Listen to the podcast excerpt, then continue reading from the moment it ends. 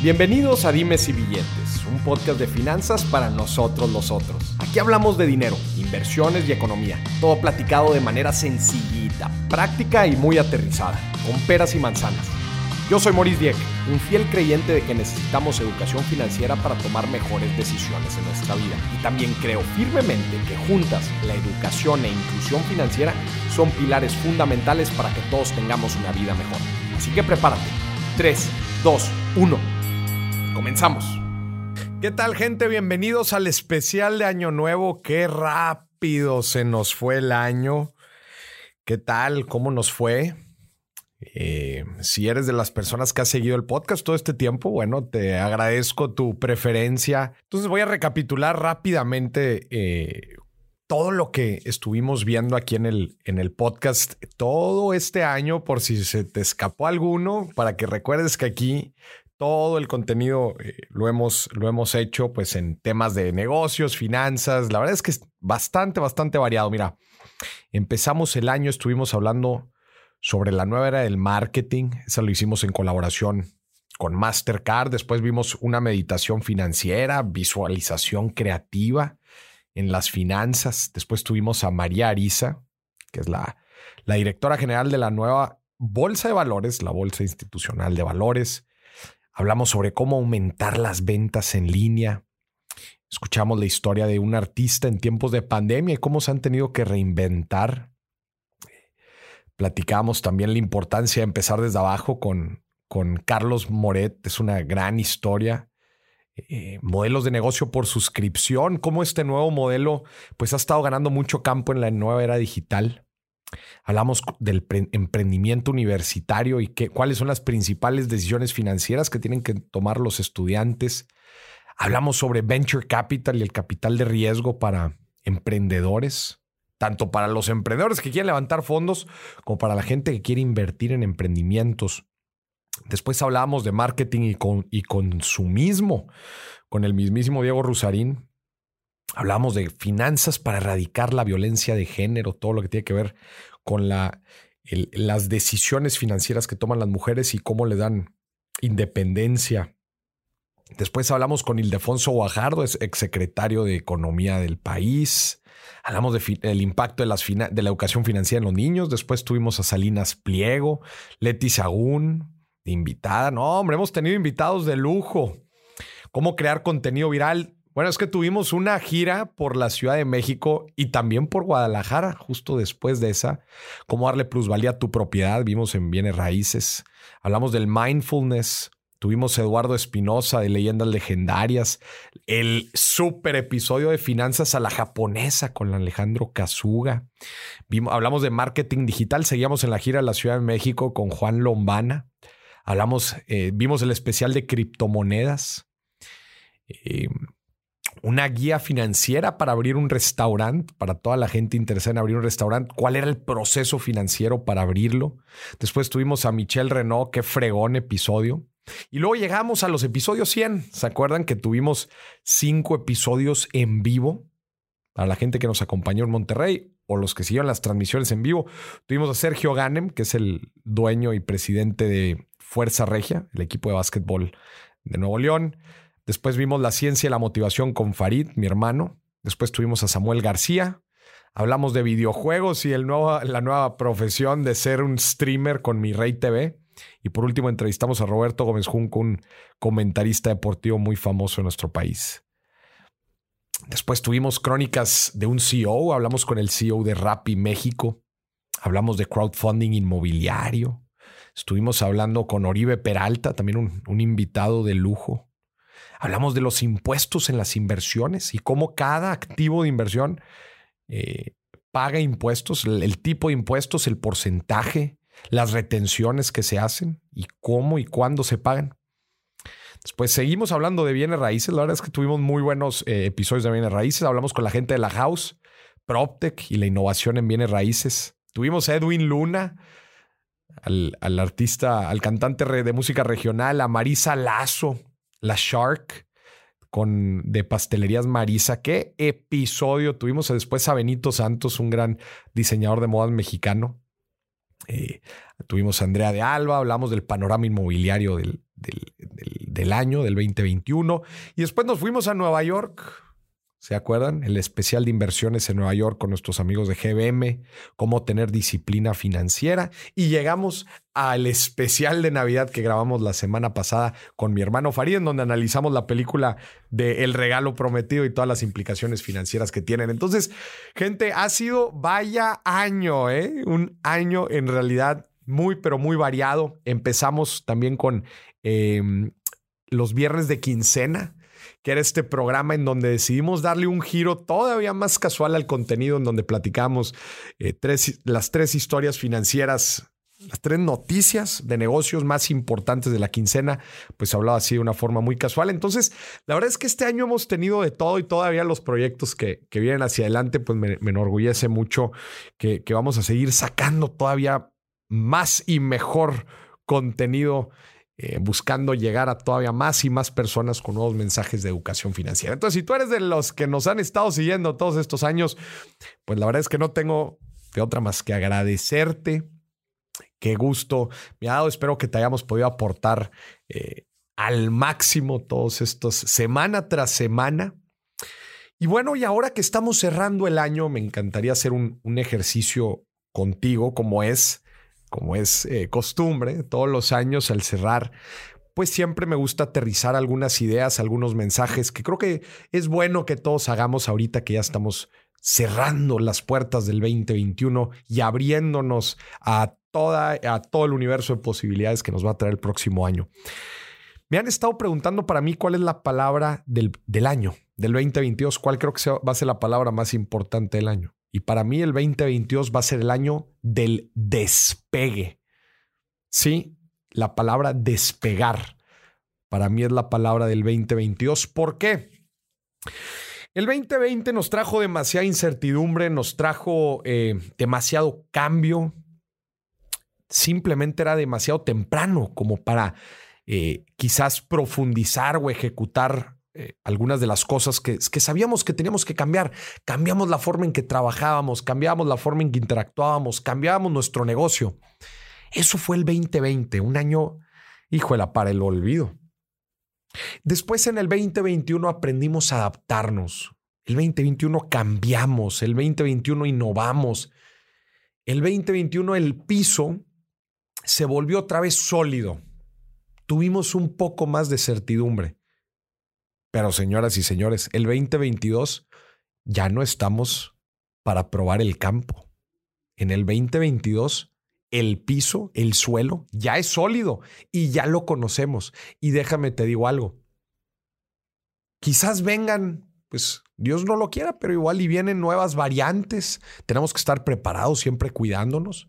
Igual y vienen eh, nuevas restricciones, quizás lo hagan los gobiernos para proteger a la población, pero sobre todo, ya no va a haber cartas nuevas y eso es una opinión muy personal.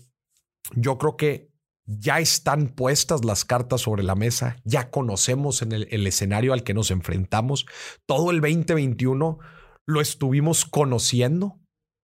Todo el 2021 lo estuvimos conociendo. Y ahora en el 2022 es el momento de despegar, es el momento de meterle velocidad, es el momento de acelerar. ¿Y por qué digo que va a ser el despegue? Porque además va a ser el año en donde se va a despegar la gente que hizo bien el trabajo estos últimos dos años. La gente que innovó, la gente que cambió, la gente que mejoró, la gente que inició en el 2020 y en el 2021, en el 2022 se va a despegar, porque es cuando vamos a subir la velocidad. ¿Y a qué me refiero con subir la velocidad? Echarle toda la carne a las ahora a los proyectos que tenemos. Empezar ahora sí a explorar a profundidad todas las hipótesis que iniciamos con nuestros negocios. Ahora sí ya, ya entendimos las inversiones y ahora sí nos dejamos caer a tomar buenas decisiones. Ahora sí pusimos nuestras finanzas en orden y ahora sí nos despegamos porque empezamos a ahorrar, a ahorrar todavía más y empezamos a invertir todavía más. Despegue esa es la palabra del 2022. Ya no es cambio, ya no es innovación, ya no es eh, creación. Eso ya fueron los años pasados. Este año ahora sí es de apretar el acelerador y despegar. Entonces, para, para hacer este cierre de año, te voy a llevar por un ejercicio eh, que creo que es muy relevante estar haciendo ahorita que, bueno, pues que estuvimos cerrando filas, estuvimos revisando cómo nos fue en el año, eso lo vimos en el, en el especial también de, de, Navidad, estuvimos platicando un poco de, pues de hacer este análisis, hacer esta reflexión de cómo nos fue en el año, qué cosas hicimos bien, qué cosas hicimos mal, qué cosas tenemos que empezar a hacer el próximo año, eso ya, ya lo platicamos. Bueno, pues ahora es el momento de aterrizar eh, los objetivos. Y creo que es importante que todos nosotros tengamos objetivos anuales. Y si quieres aterrizarlo con tres objetivos anuales, está bien, pero bien aterrizados. O sea, si yo te preguntara en un año y te digo, para ti, ¿cómo se ve un 2022 exitoso? No quiero que me lo describas en un párrafo, quiero que me lo pongas en metas. Tres bullets, tres puntos muy sencillos. Uno, tiene que suceder esto. Dos, tiene que suceder esto. Tres, tiene que suceder esto. Ejemplo, punto número uno, duplicar la venta conseguir cinco veces más clientes de los que estuvimos en este año. Número dos, mejorar la parte del equipo, completar el equipo de trabajo que necesitamos. Y número tres, ampliar o crecer a un nuevo mercado. Esos son ejemplos, pero tres muy puntuales. ¿Cómo se ve un 2022 exitoso? Y quiero que lo aterrices a nivel puntos, literal, tres puntos. Porque esos tres puntos se van a aterrizar metas semestrales y después metas trimestrales y después metas mensuales y después metas semanales. Y esas metas tienen que ir alineados con procesos que nosotros tenemos internos con nuestros equipos, indicadores, que les demos revisión. Justamente estaba platicando eh, hace algunos días con, una compañera que también es consultora y ella me platicaba que hacía sprints de dos semanas. Es decir, cada objetivo que tenían lo dividían en tareas de dos semanas para ir rebotando e ir iterando y probando, obviamente. Entonces, aterriza bien tus metas anuales y después desglósalas para tener para ver cómo se ven estas metas anuales en semestrales, semestrales en trimestrales, trimestrales en semanales. Y esto, ojo, no nada más en nuestros negocios, ¿eh? también en nuestra vida. ¿Cómo se ve un 2022 exitoso para ti? ¿Qué tiene que suceder en tu perspectiva física, en tu perspectiva financiera, en tu perspectiva laboral, en tu perspectiva relacional? Cada pilar de nuestra vida cada componente de nuestra vida. Tenemos que hacer una planeación estratégica, si así lo quieres ver. Ya sé que está muy, muy, se escucha muy profesional y lo que tú quieras, pero bueno, tenemos que hacer una planeación estratégica en nuestra vida. ¿Ok? Tenlo muy claro. Y eso me gusta hacer más ese ejercicio que las famosas resoluciones de año nuevo, ¿no? Que los objetivos de año nuevo. Ay, 12, piensa en 10. para mí son un chorro. Yo creo que son muchas. Yo creo que deberíamos de concentrarnos en tres muy puntuales en nuestro negocio y en nuestra vida. Y obviamente, cuando hablemos de nuestra vida, como te digo, escoge una financiera, la más importante. Escoge una en nuestro nivel físico y, y de salud y escoge otra en nuestro nivel relacional. ¿A qué te comprometes este año financieramente hablando? Futureale. ¿Qué decisiones importantes vienen este año? Profesionales, quizás. ¿Qué retos vienen en tu trabajo? No, Mauricio, es que no estoy tan seguro. Pues búscalos. ¿A qué le estás tirando profesionalmente y personalmente? ¿Ok? Entonces, esto se los digo para que no suceda que en enero todos muy motivados y luego en febrero no tanto. Y sí, yo sí soy de la idea de empezar fuerte, porque siempre creo que es importante empezar fuerte y empezar con todas las ganas y echarle todos los kilos desde el principio. Pero también tenemos que recordar que esto es un, es un, es un maratón y no es un sprint. Es algo en lo que tenemos que mantener el ritmo constante. Por eso yo digo que es importante tomarnos un descanso en estas fechas de diciembre para empezar en enero frescos. Y también mientras estés haciendo la planeación, también define cuáles son los premios, cuáles son los bonos ¿Cuáles van a ser esas cosas que te van a mantener motivado? No nada más se trata de alcanzar metas, también se trata de recompensarnos. Y sí, es una parte importante de la motivación del ser humano. ¿Qué te vas a dar a ti y a tu equipo? Tiene que ir alineado. ¿Ok? Cuando hablemos también de metas, tenemos que hablar de rendición de cuentas. ¿Qué foros? ¿Cada cuándo se van a reunir? ¿Qué van a revisar? Moris, ¿y eso cómo se ve en mi vida personal? También. Si todas las quincenas y todos los meses te sientas a revisar tus objetivos y aterrizas en tu, en tu agenda, en tu manual, en tu Excel, donde sea, a ver cómo voy. ¿Qué me está limitando? ¿Qué puedo mejorar? ¿Qué debo de cambiar? Todo eso es bien importante para hacer una correcta planeación. Y dedícale tiempo, ¿eh? O sea, no, no tiene que ser todo tan rápido. Lo primero que se tenga a la mente, no, ni mucho menos. Se le, le tenemos que dedicar algo de tiempo a hacer una correcta planeación de nuestros objetivos el próximo año. Es más, si los puedes rebotar con alguien más, todavía mejor. Dos cabezas piensan mejor que una. Compártele tus objetivos del próximo año a alguien de confianza. Quizás ellos te pueden retroalimentar o también complementar. ¿Ok? Esto es algo valiosísimo que también, como les platicaba ahorita, de la rendición de cuentas, la frecuencia con la que se va a estar revisando cada una de las metas y su avance.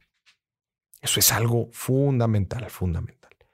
Entonces aterriza, esa es la tarea que te encargo el día de hoy, aterriza en una hoja, en un Excel, yo lo llevo en Excel porque me encanta, pero separa el año Escribe tres metas anuales, después divídelo en dos, semestrales, trimestrales, mensuales y luego semanales. ¿Qué vas a estar revisando qué y cómo vas a ir avanzando? Acuérdate, tu negocio, en tu persona y en tu profesión, en cada una de ellas. Y antes de terminar este ejercicio, antes de terminar este ejercicio, antes de que le cierres la puerta al año, ya, ya sé que ya se va, ya sé que muchos de nosotros nos queremos olvidar de el 2021, se vale. Se vale cerrar la puerta, pero antes, antes de que la cierres, te voy a pedir un favor. Si tú estás escuchando esto, eres afortunado. Hay mucha gente que la ha pasado muy mal en estos tiempos. Hay mucha gente que no la ha librado, que no la libró en estos tiempos. Así que por lo menos tómate un ratito pequeño para agradecer que estás aquí, para agradecer tu salud, para agradecer tu situación, para agradecer por la gente cercana, por toda esa gente que te ha impulsado, por todo ese equipo que te ha ayudado, tus familiares, amigos, colegas, compañeros. Piensa en todos ellos y si te puedes tomar el ejercicio de hablarles, de contactarles, agradecerles muy puntualmente por cada cosa, esa, señoras y señores, es la mejor forma de cerrar un año, pues que no podemos decir otra cosa, que ha sido igual de caótico que el 2020. El 2022 va a traer oportunidades y va a traer una recuperación, de eso estoy seguro. Pero va a traer también retos. Retos, ¿por qué? Porque hmm, pues seguimos de cierta forma en momentos complejos, complicados, eh, pues, con cierto grado de incertidumbre. Pero no hay mejor forma de entrar un año tan complejo como es agradeciendo y estando en paz con uno, con uno mismo. Así que hazlo, agradece lo bueno que te pasó, lo no tan bueno, también agradecelo porque te ha hecho más fuerte y te ha dejado aprender y llénate de esa energía positiva que te deje el agradecimiento. Y ahora sí, cuando hayas acabado eso, ahora sí cierra la puerta, ponle llave y tira la llave porque lo que pasó, pasó. Y ahora sí, a entregar lo máximo para que el próximo año sea nuestro. Y nos vemos en un año para que me digas, Morís, el 2022 fue mi año más exitoso de todos. Señorón, señorona, te deseo lo mejor, un próspero y muy, pero muy feliz año nuevo.